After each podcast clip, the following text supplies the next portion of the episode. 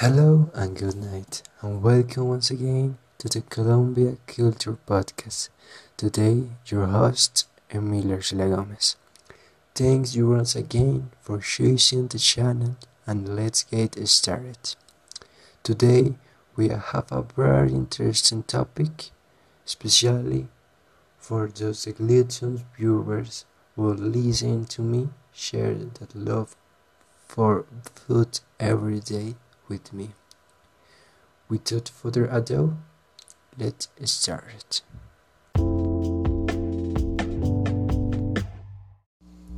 Today we will talk about gastronomy, specifically about the Orinoquia region. What is the gastronomy of the Orinoquia based on? You may wonder, because the food Uh, the Orinoquia is based around livestock, those of the farms, those things that are born, born in the depth of the jungle. The daily food of the Colombian relief in this are also called Arunicenses is very varied. It depend of the person. Some Americans start the day at 4 in the morning with their hot, energetic, and delicious Serrano coffee.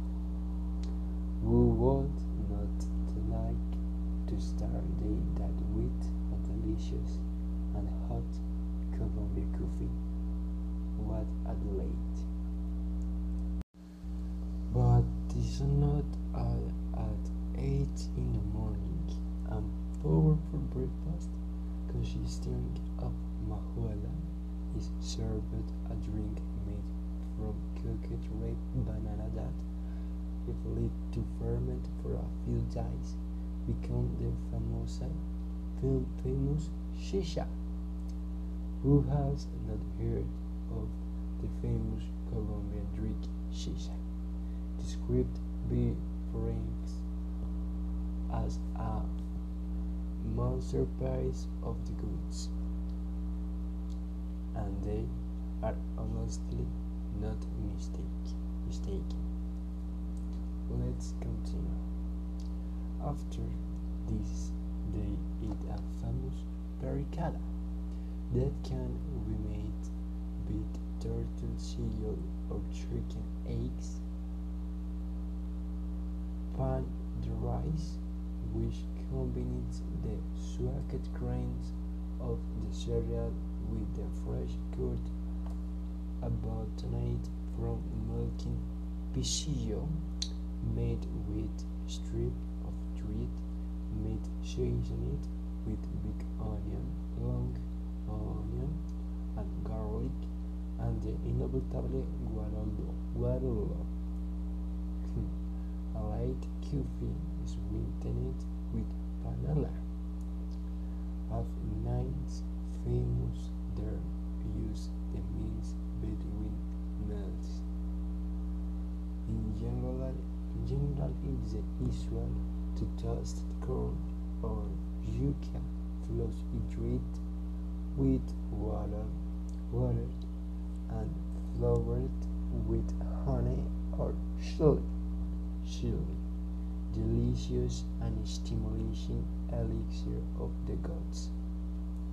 The plain tungos that are a mass is with rice with cheese wrapped in the different leaves and from time to time from time to time a drink of chicha. With regard to broths and soap, by find the cachama, the most consumed Amazonian fish in the eastern plains. There is also ripe beef of snails, arrachada, aracara, with dorado of sponge and molehills with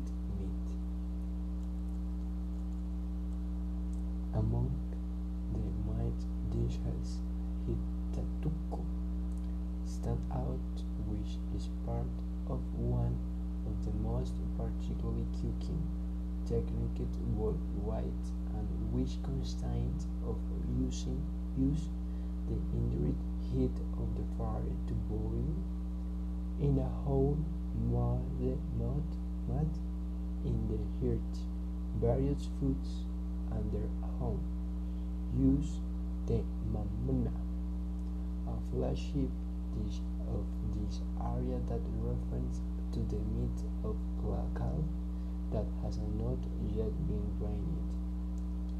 The bill a la llanera that is prepared with the meat of a one year old calf, calf and final decorated widow, you know as the largest reality product in the world that can weigh around 65 kilos weight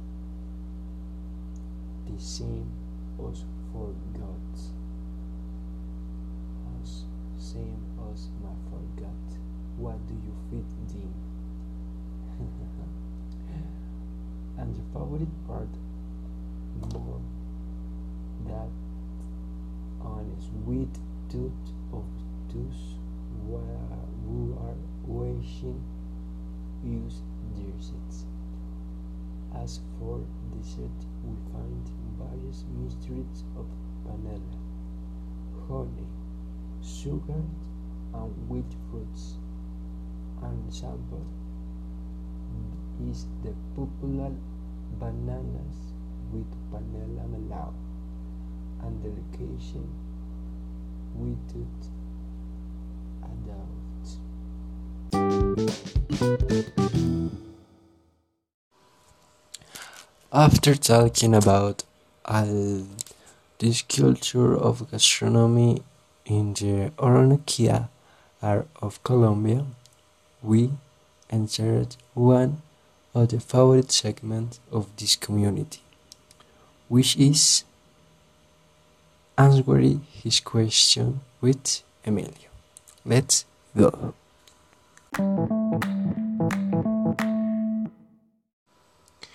Let's go. The first question is from Nancy Tarazona who says, What are the most typical dishes of that region? I am Big Frank. I will follow it you since the quarantine began. Okay, Nancy, thank you for question and your answer is the main dishes of the Orinoquia region are the plain rice, clear broad, spoon brood, meat to the beach, and Changua Serena. Those and some remained dishes. Thanks for following Mañana Week Big Out Nancy. Next. Next question. Valeria asked, Does chicha count as an alcoholic drink? Whoa, Good evening, Valeria, and thank you for your question, which is very good. By the way, look and the chicha has two versions. Okay, the strong and the sweet. The difference is that one is with the fermentation of the banana, simple, and the other with the fermentation of corn the corn is alcoholic. And you can having a drink. The next and last question comes from Mateo Cruz who says what it is the most curious dish in the region Good night, Mateo, and thanks for your question. For me, the most curious dish in the region is uh, undoubtedly the dish called carne alla la mamona. That comes from the calf that is still suckling the cow. That is we why is the curious name.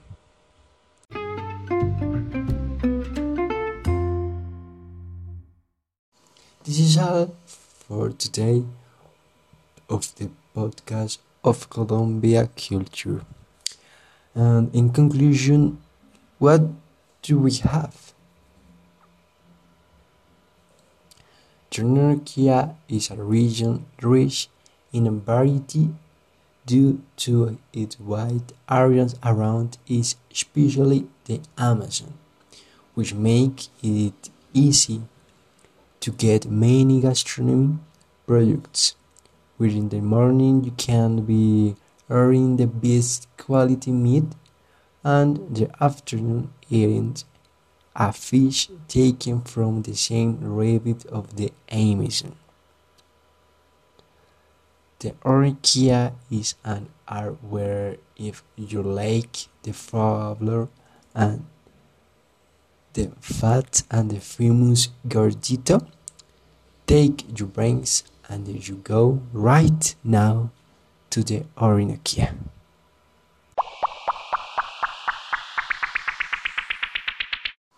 Thanks you very much for staying one more night and see you later next Sunday with more Colombia culture. I'm say goodbye to your host, Emilio Arcila Gomez. Goodbye.